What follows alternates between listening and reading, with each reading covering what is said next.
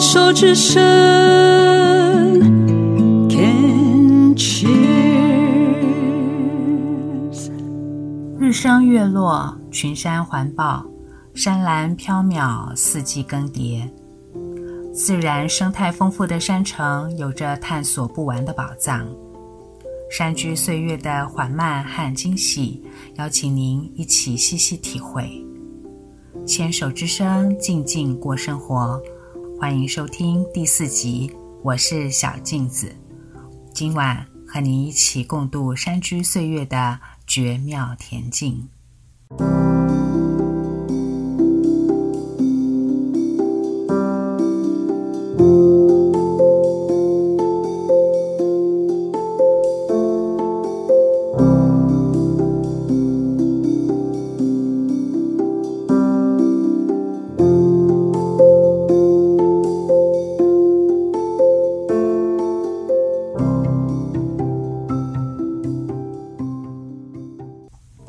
众，你们好。疫情快速扩散，您会焦虑慌乱吗？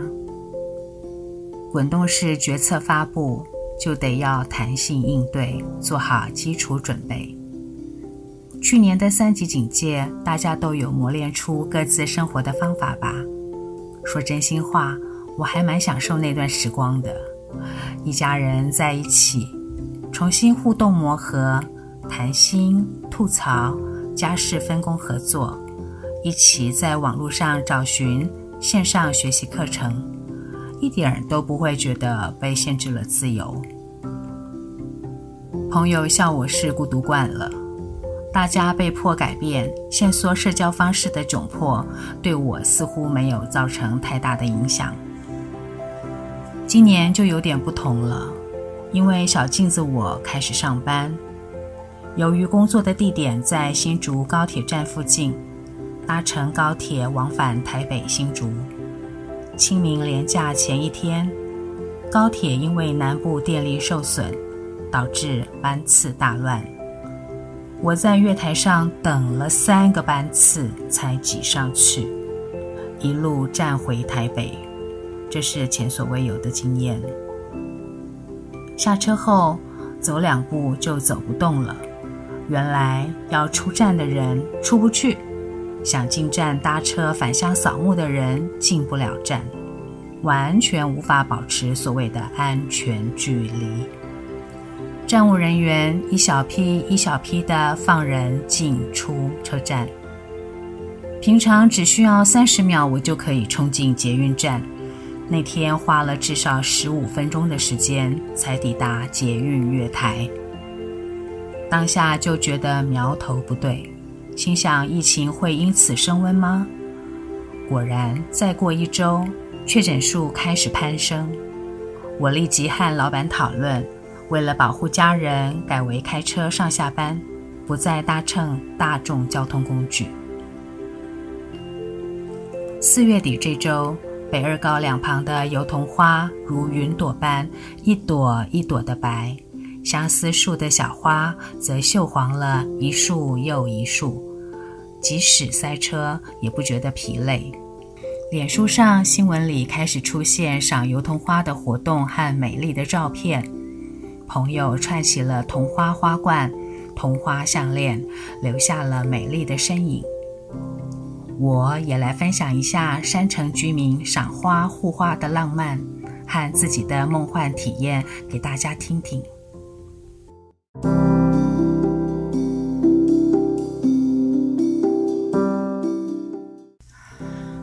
城的房子依着山坡而建，错落有致，几乎户户有景，各自有不同的四季变化。其中一栋的楼前的道路宽度足以两边停车。去年桐花盛开，几次看到停在树下的车子都不敢移动，雪白的花朵铺满整个车身。不过，日子要过，班要上。每每挪车，就会惹来声声叹息。今年住户们不想再当那个回家找不到车位，不得已停在树下的败兴之人，索性搬出几个大花盆，把落花处围了起来。晚回家的就停远一点，多走一点路，不再有不解风情的人儿来停车。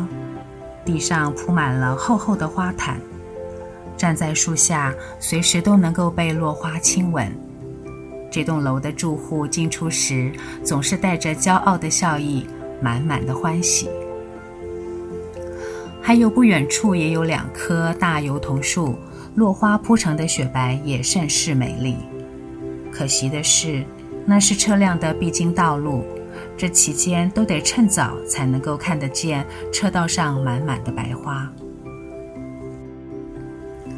这两棵油桐的其中一棵恰好位在一处阶梯屋群的出入口。花季期间，多数住户就宁可把车停远一点，多走几步路，车辆不出入这条车道，就能够维持几周的唯美情调。还有啊，在后山的一间餐厅，老板娘也是爱花护花之人。出入餐厅唯一的道路上，也有两棵老油桐，落花也是缤纷落地，在产业道路上披上白色的祝福。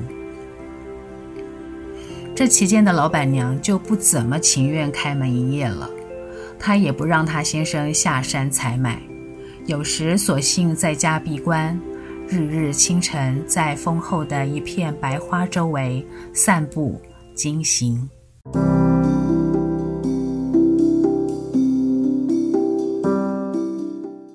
接下来分享两件我曾经经历过的梦幻赏花记忆。孩子还在幼稚园的时候，和一位热爱昆虫的师大生物系大哥哥，常进山里找虫虫看。为了看美丽的萤火虫，我们在一个舒适的黄昏后进入乌来山区，简单吃了点东西之后，夜色就暗了下来。其实天不是黑的，是很深很深的墨蓝。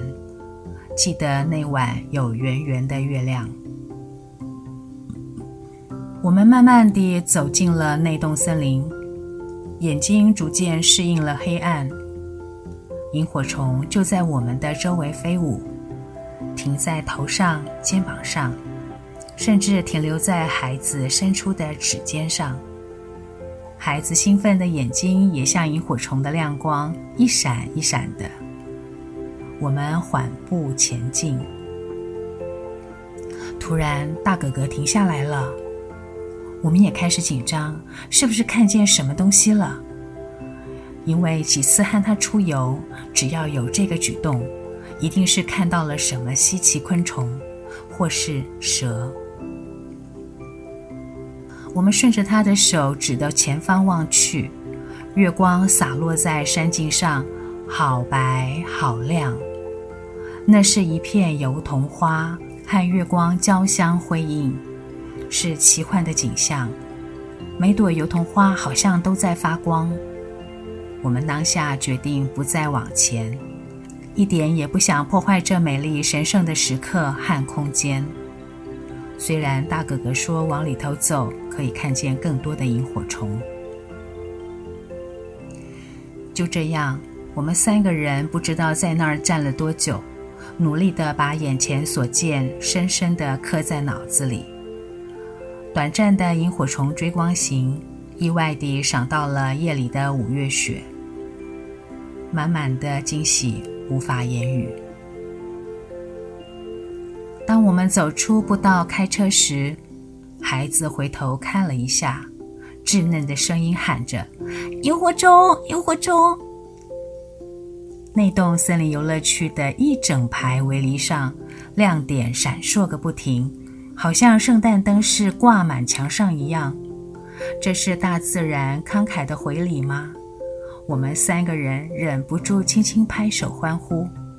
夜探那栋赏萤，意外地欣赏到桐花雪。这样的经历就只一回，一回就足够了。第二个经历是。山城后山道路的一个转弯处，恰好也有一棵老油桐。一个午后，我开车溜达，恰巧看见一部车停在树下，一个孩子拿着翻过来的伞，仰头接着飘落的桐花，笑着叫着，接了满满一伞的白花。我靠边停车熄火，静静地看着那孩子在树下跳跃奔跑。桐花时而会从小伞里洒出来，清脆的笑声好像花儿的节拍器，笑一声落一朵，咯咯一串，老油桐就抖落孩子一身的白。他们母子离开后，我就将车子滑进他们刚才停车的位置。午后阳光在树林间不显得刺眼。我开了天窗，熄了火，椅背倒下，就这样静静地望着这一方寸的天空。树叶花朵密集得看不到蓝天，只有树影摇晃时的点点光亮。花儿飘落下来，一朵一朵。悄然无声，各自着陆，谁也不与谁共。恍惚间，我似睡非睡，花儿落在脸颊上，叫醒了我。惺忪的揉眼一看，引擎盖上、车内、我的身上都被白花淹没了。静谧的午后，淋着桐花雨，想分享这浪漫妙绝了的时刻。亲爱的人都不在身旁，再用口述传达也不及亲身体验的万分之一真切。当下想起席慕蓉在《迷途诗册》里的一段文字，他说：“整个四月，在开满相思花树的疏林间，在桐花绽放又复落下的山道旁，我一次又一次地感受着那种。”恍如有所失落，又恍如有所追寻的迷惘。整个大地的悸动，借着湿润饱满的土壤，借着万物勃发的生机，借着那细叶繁花每一分秒里的细微变化，一点一滴，又无所不在地渗入了我初老的身心。那惆怅。因而识别的鲜明。时间如流水飞瀑一般，绝不停歇。眼前所见都是瞬间成为历史的刹那。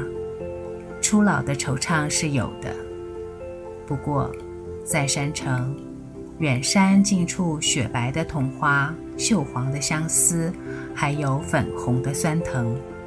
城里人要赶集似的寻找这些美丽风景，住在山城的居民只消拉开窗帘，或是出门走走，满眼丰盛的大自然色彩，绝不辜负起早流连山径的我们。这般的山居岁月，也是润泽了我初老的彷徨。网络流行一句话。这个世界不只有眼前的苟且，还有诗与远方。住在山城，真的要真心说一句：我眼前的所谓的苟且，就是我的诗与远方啊。